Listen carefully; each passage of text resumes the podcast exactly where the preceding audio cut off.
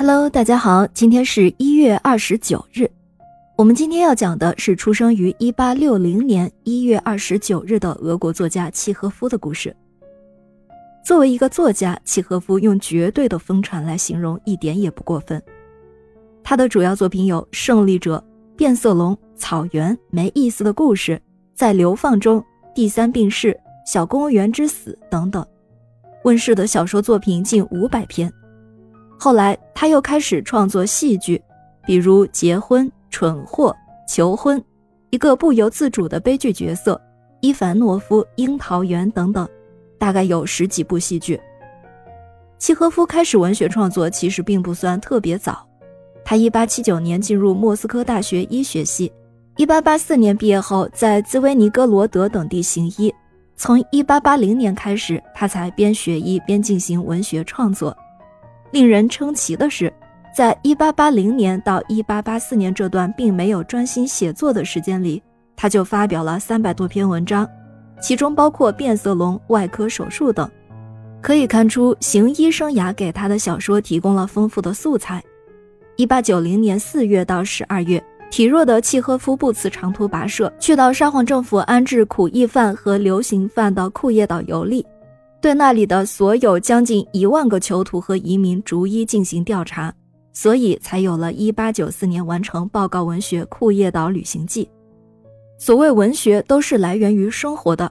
契诃夫的小说一点也不枯燥，无论是西方的作家还是中国的作家，都对契诃夫有极高的评价。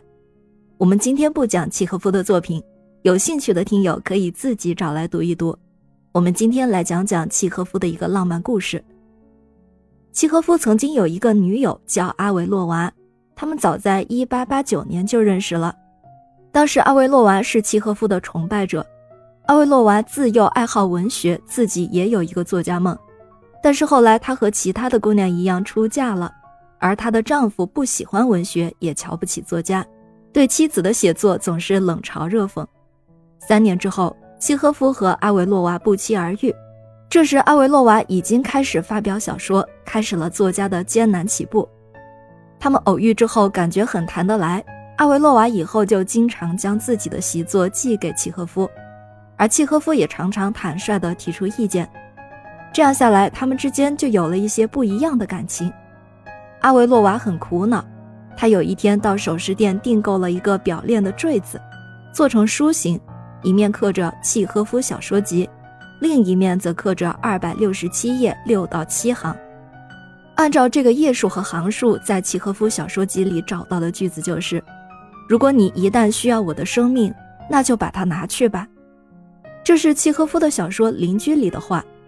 阿维洛娃觉得这句话恰好凝结着自己对契诃夫的一片感情，就借用它向所爱的人吐露肺腑之言。表坠做好之后，他把表坠寄给了契诃夫。但是没敢留下自己的名字，因为他明白他的生命不属于自己一个人，他还有三个孩子。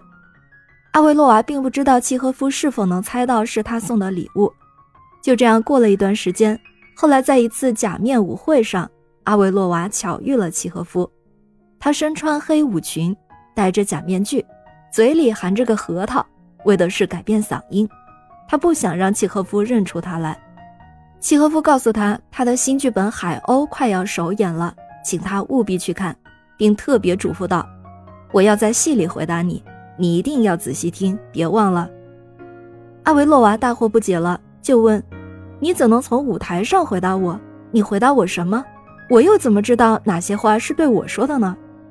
契诃夫微笑着回答说：“你会知道的。”阿维洛娃好不容易等到了《海鸥》的首场演出。演员的每一句台词，他都聚精会神地听，但什么也没听出来。戏演到一半的时候，舞台上出现了这样一个场面：女主角妮娜上场，同恋人特里戈利告别，并且送给他一个书形的项链。他告诉他，项链的一面刻着他的书名，另一面刻着页数和行数。妮娜走后，特里戈利拿来自己的作品，翻到那页，找到那两行，念道。如果你一旦需要我的生命，那就把它拿去吧。